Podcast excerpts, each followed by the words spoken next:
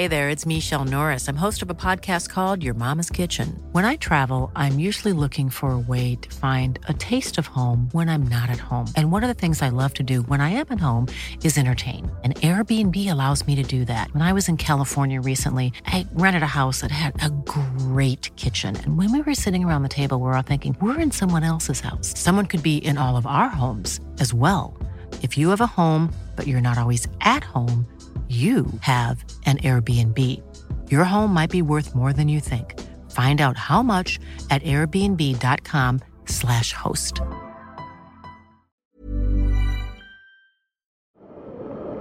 C'est le podcast montagne du Dauphiné libéré. Les interviews et les récits, les légendes de l'alpinisme, les champions de ski, le jour où tout a basculé, les grandes et les petites histoires, les exploits et les expéditions, mais aussi les drames, les sagas, les inventions et les pionniers.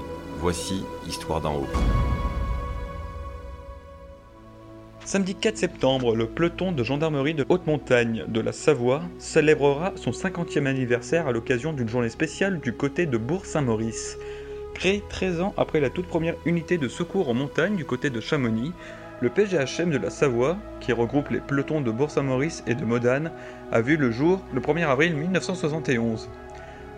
50 ans, l'âge de la maturité pour Patrice Ribes, commandant de l'unité. Avec plus de 800 interventions par an, le PGHM de la Savoie s'est doté d'un savoir-faire unique en matière d'accidentologie en montagne.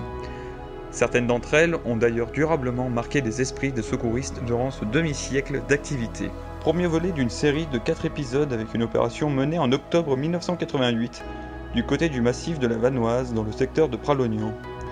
Un récit de Serge Dobias, secouriste du PGHM entre 1984 et 2003. Un reportage de Sylvain Falcoz. Les années 80, il y a une très belle opération marquante, octobre 88. Il y avait un groupe de militaires qui était allé faire la Grande Glière, un groupe de l'UCPA qui était allé faire la Petite Glière. On est sur quel secteur là du coup précisément?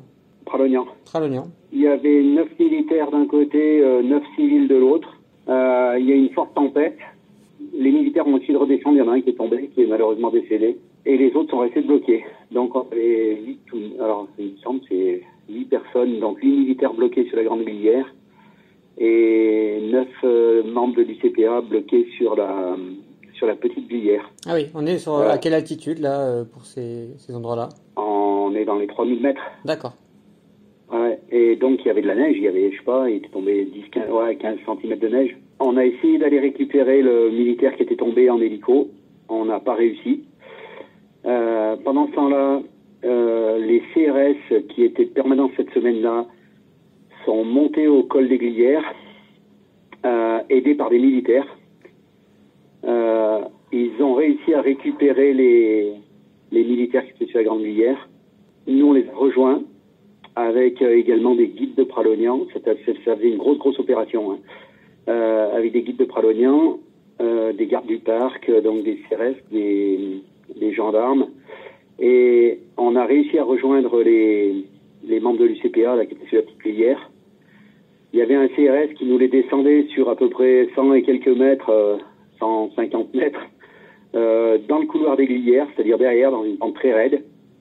Et puis on les a remontés au col des Glières, euh, évacués ensuite. Et j'aime bien cette opération parce qu'elle était très lourde, très complexe dans la tempête. Et, on a récupéré tout le monde vivant, à part le, premier militaire qui était tombé la, veille mais tout le monde vivant euh, dans la tempête, avec euh, même le médecin qui était monté. Euh, il a transformé ses perfusions en les, les perfusions glucosées en, en boisson, en boisson sucrée.